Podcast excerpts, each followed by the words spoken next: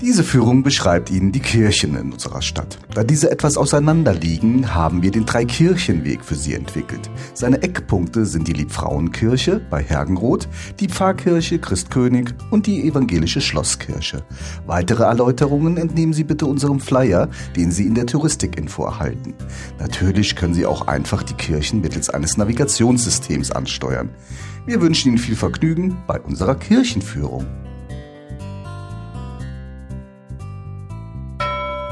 Mein Name ist Bettina Kaiser und ich bin Kirchenführerin hier an der Evangelischen Schlosskirche zu Westerburg.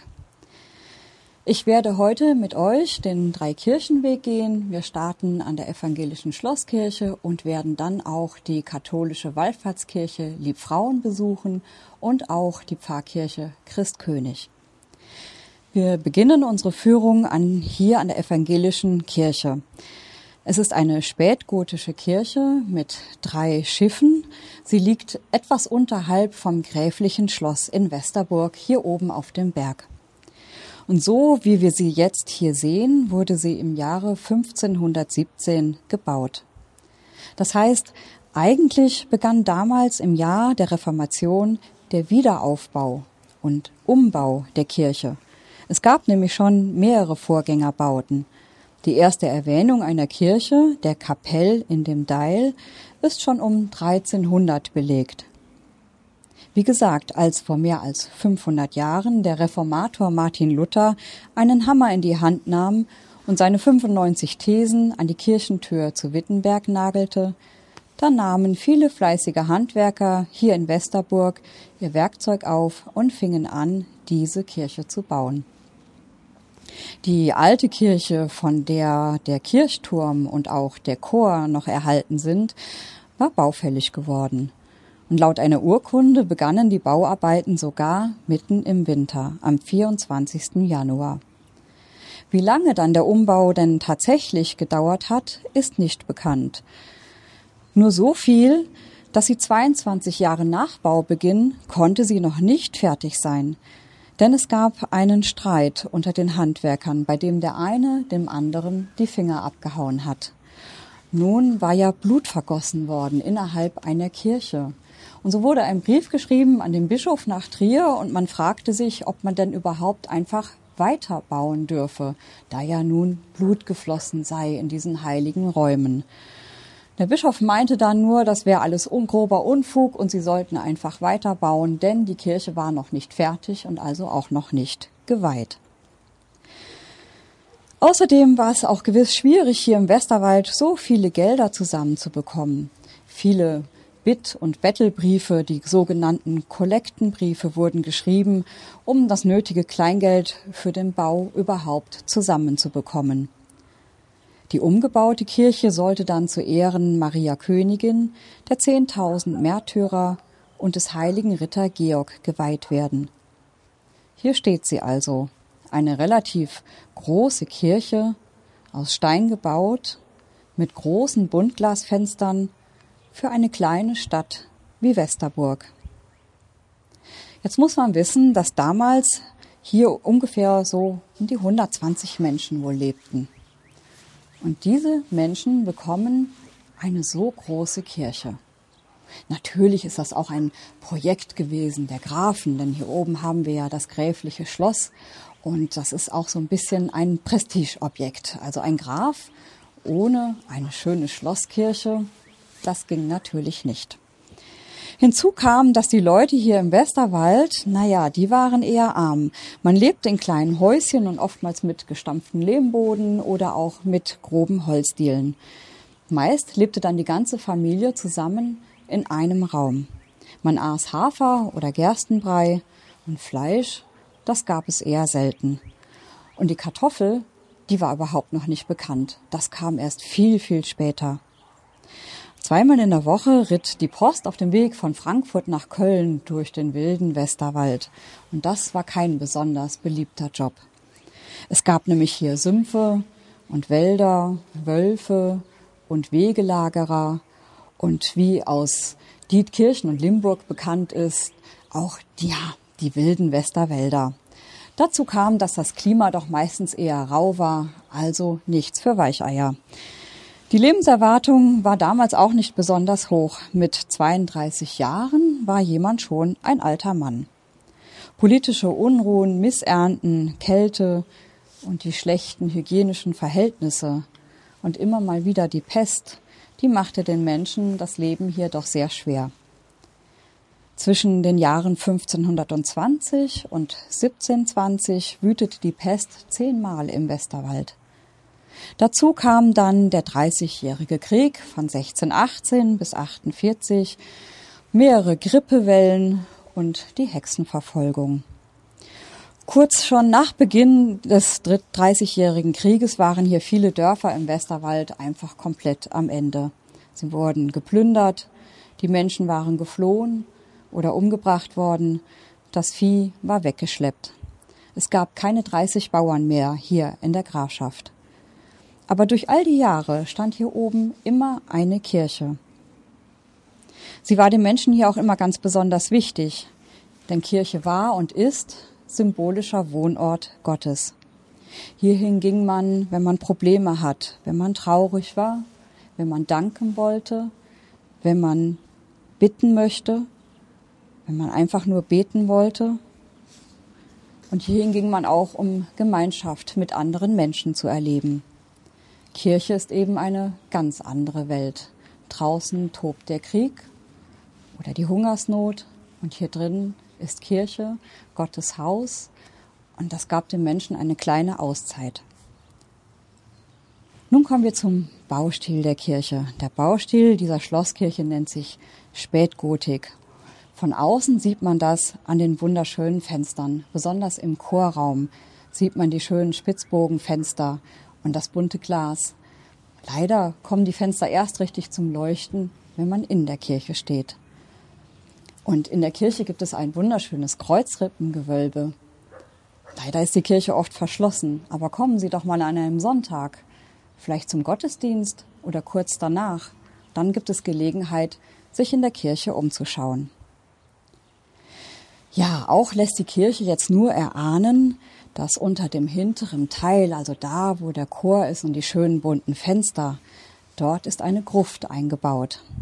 Es ist die Grablege der Westerburger Grafen. Sie wurde über 300 Jahre als Grabstätte genutzt, nämlich seit 1448. 23 Familienmitglieder der Leininger Westerburger Grafen liegen hier. Auf der gegenüberliegenden Seite steht der Kirchturm. Er ist nach Westen ausgerichtet. Das ist ein Symbol, welches schon von weitem zu sehen ist. Wenn man also Richtung Westerburg kommt, so ziemlich das erste, was man sehen kann, ist der Kirchturm.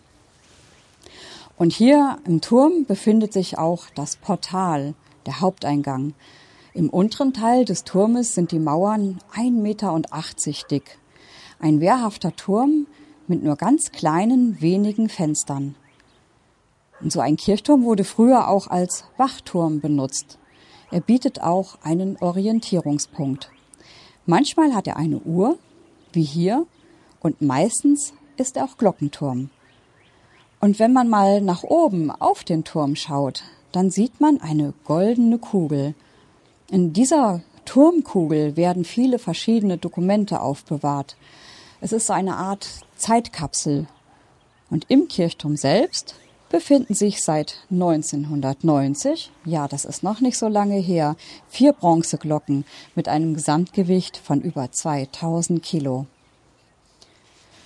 Unsere schöne Kirche hatte also damals, als sie dann 1517 wieder aufgebaut wurde, einen wunderschönen Chor, eine Gruft und einen Turm, aber damals gab es hier noch keine Glocken. Der Kirchturm als Symbol von Macht und Größe, ein Bollwerk gegen das Böse in der Welt, im Westen gelegen, ein Schutz für das Göttliche im Osten. Kirchturm war Wachturm und Arbeitsplatz des Türmers, also des Turmwächters. Er war Wehr- und Schutzturm und später eben auch Uhrturm. Kirchturm lenkt den Blick des Menschen automatisch zum Himmel. Ein Kirchturm war also nicht zwangsläufig Glockenturm, so eben auch in Westerburg. Kirchenglocken hatte damals nur die Liebfrauenkirche, nämlich zwei Stück aus Bronze gegossen von Johann von Dieren. Und sie hießen Maria und Anna. Jetzt denken Sie vielleicht, wie, die Glocken haben auch noch Namen. Also alle Glocken tragen Namen, auch heute noch. Und es sind geweihte Instrumente. Und nicht nur das, im Mittelalter galten sie sogar als Personen, wie alles, was Geräusche machte.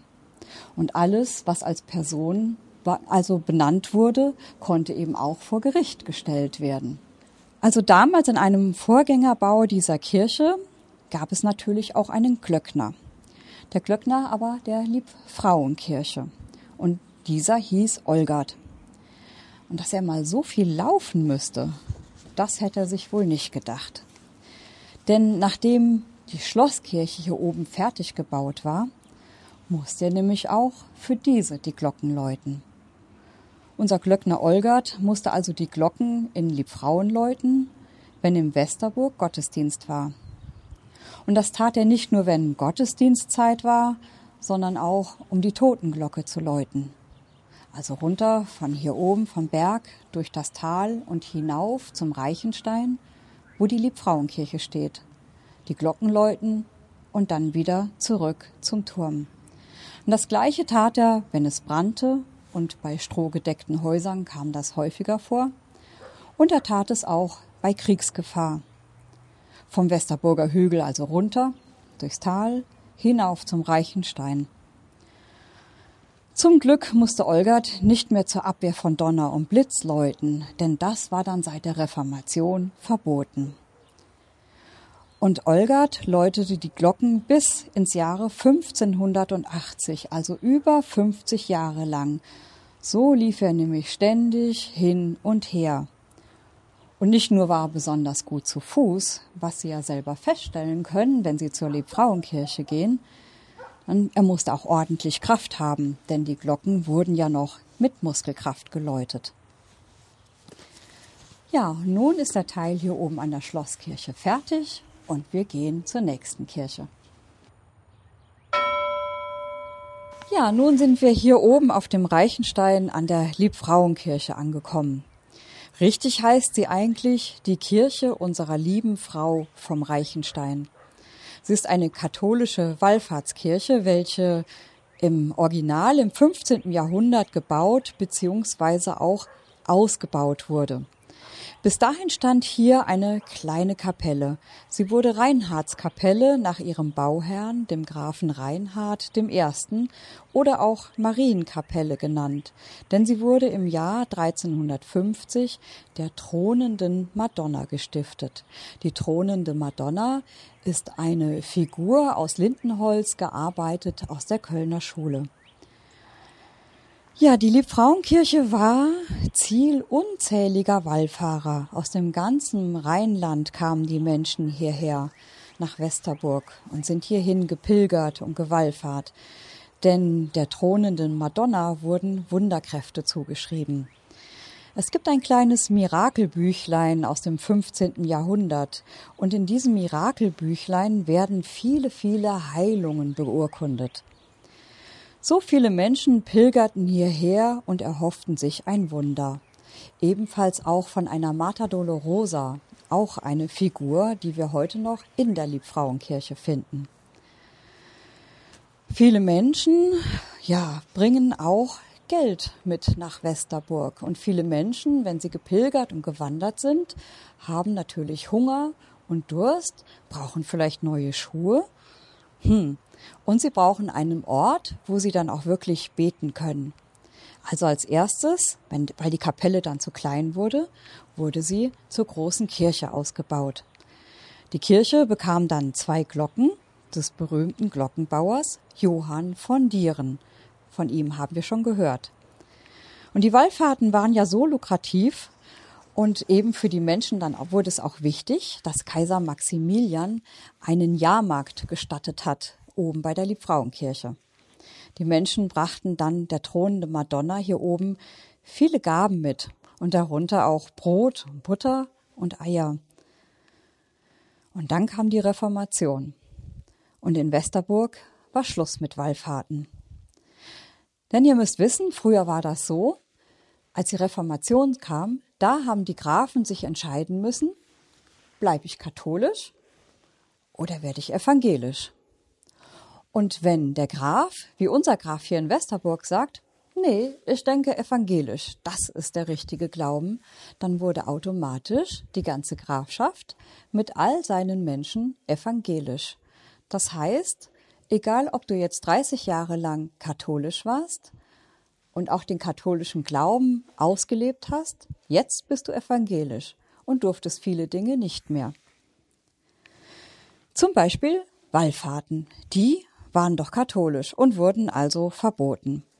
Und in einer Verordnung heißt es sogar, dass für dahin kein Bürger, keine Bürgerin und kein Bürgerskind sowie kein Untertan von Halbs, Hergenroth und Stahlhofen zur Liebfrauenkirche gehen dürfte, sondern nur zur Pfarrei Westerburg und daher ihre Kinder auch nur dort taufen lassen und auch das Abendmahl empfangen könnte. Halbs, Hergenroth und Stahlhofen, das sind kleine Ortschaften direkt am Wiesensee. Ja, und diese Verordnung verbot auch Kräuter, Licht und Salz bei den Messpfaffen segnen zu lassen. Sowas gibt es nicht. Also war Schluss mit den Wallfahrten. Und Graf Reinhard II., der 1561 zum evangelischen Glauben übergetreten war, er ließ dann vier Jahre später zusammen mit seinen zwei Brüdern die lutherische Leiningische Kirchenordnung. Das hieß also, er verbot den Bürgern von Westerburg und den Einwohnern der Dörfer Halbs, Hergenroth und Stahlhofen die Gottesdienste in der noch katholischen Stiftskirche St. Severus in Gemünden, ein paar Ortschaften weiter, zu besuchen.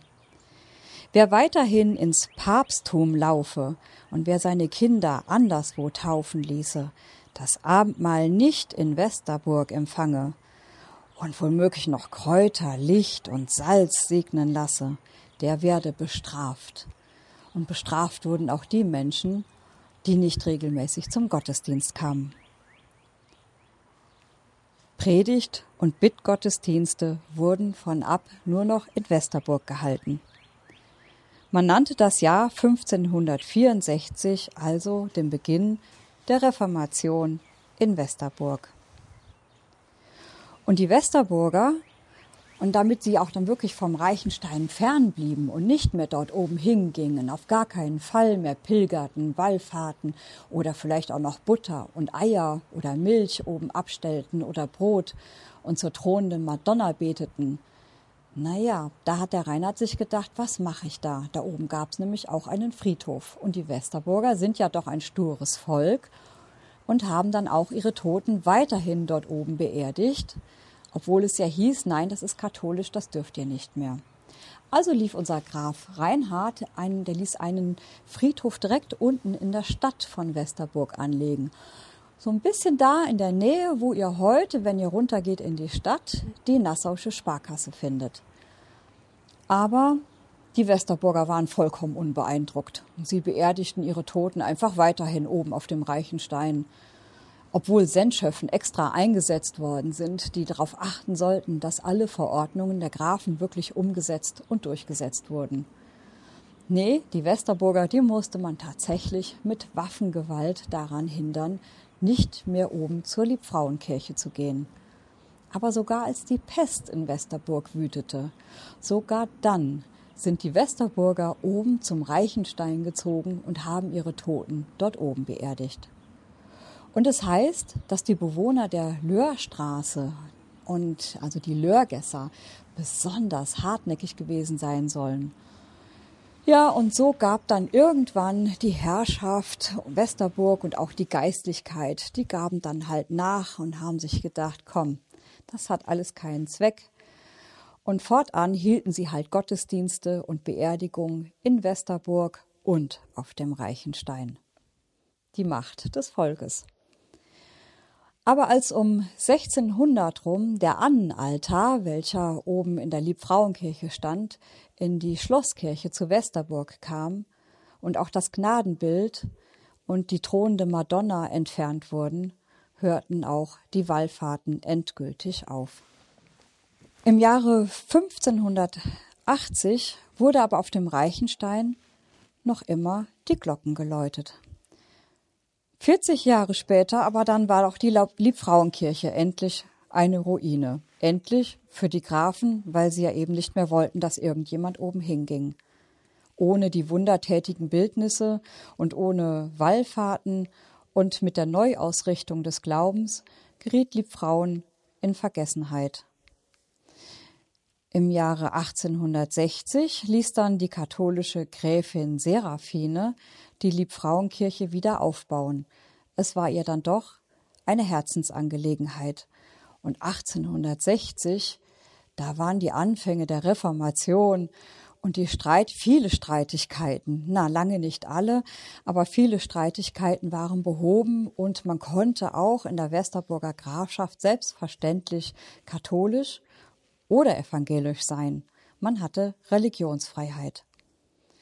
Also unsere Gräfin Seraphine ließ dann die Liebfrauenkirche ja wieder aufbauen und 65 Jahre später wurde sie dann auch Pfarrkirche bis ins Jahre 1964. Da war sie zu klein geworden für die vielen katholischen Gläubigen in und um Westerburg. Und man baute eine neue Kirche. Und diese Kirche nennt sich Christkönig und die finden wir unten in der Stadt Westerburg. Und wenn Sie Gelegenheit haben und die Tür geöffnet ist, dann gehen Sie doch mal hinein in die Liebfrauenkirche und schauen sich diese wunderschöne, ausgemalte Kirche an. Dort finden Sie auch die Mater Dolorosa. Und hinter der Kirche sehen Sie eine kleine Kapelle und dort steht eine Kopie der thronenden Madonna noch bunt angemalt, wie sie im Original auch gewesen sein soll, mit Kronen auf dem Haupt und auch das Jesuskind trägt eine Krone. Und direkt davor finden Sie die Marienquelle. Und nun machen wir uns auf dem Weg hier oben vom Reichenstein hinunter in die Stadt zur Christkönigkirche. Nun sind wir hier unten in der Stadt angekommen und stehen vor der Christkönigkirche. Am ersten Advent 1961 wurde der Grundstein für die neue Pfarrkirche gelegt. Zwei Jahre später schon wurde sie geweiht. Wir stehen hier vor den 18 Stufen, die hinaufführen zur Kirche. Sursum corda, erhebet die Herzen, das sollen uns diese Stufen sagen. Der Kirchturm steht etwas separat und ist nicht direkt an die Kirche angeschlossen. Dieser Turm ist 30 Meter hoch und beherbergt vier wunderbare Bronzeglocken, die mit ihrem schönen Glockengeläut abgestimmt sind auf die Glocken der Schlosskirche in Westerburg. Christkönig ist, wenn Sie hineingehen, werden Sie es sehen, eine ganz moderne Kirche. Ein riesig großer Kirchraum. Und sie beherbergt das älteste Kunstwerk Westerburgs, nämlich die thronende Madonna. Hier steht sie. Sie wurde um 1350 aus Lindenholz gefertigt von der Kölner Schule. Einst war sie schön farblich abgefasst und nun steht sie hier in vollem Glanz. Ob sie noch Wunder wirkt? Die einzig große Lichtquelle hier in der Kirche ist ein farbloses Betonwabenfenster. Es öffnet sich in Richtung Stadt und auch in Richtung evangelische Schlosskirche. Ein schönes Symbol für Offenheit und Ökumene. Nun sind wir angekommen am Ende unserer Dreikirchenführung. Nehmen Sie sich Zeit, schauen Sie sich die Kirchen noch einmal von außen und wenn möglich auch von innen an. Und wenn Sie fertig sind, gehen Sie weiter runter in die Stadt und genießen die Innenstadt mit ihren Cafés und Restaurationen.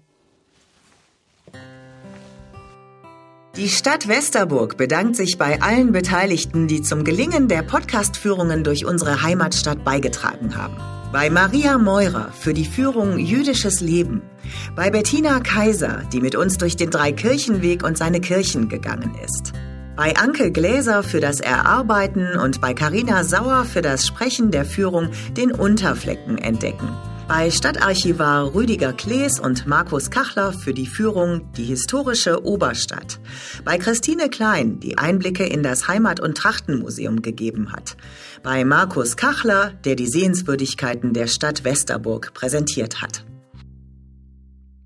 Dieser Podcast wurde produziert von Visuelle Medien Sartorius. www.sartorius-net.de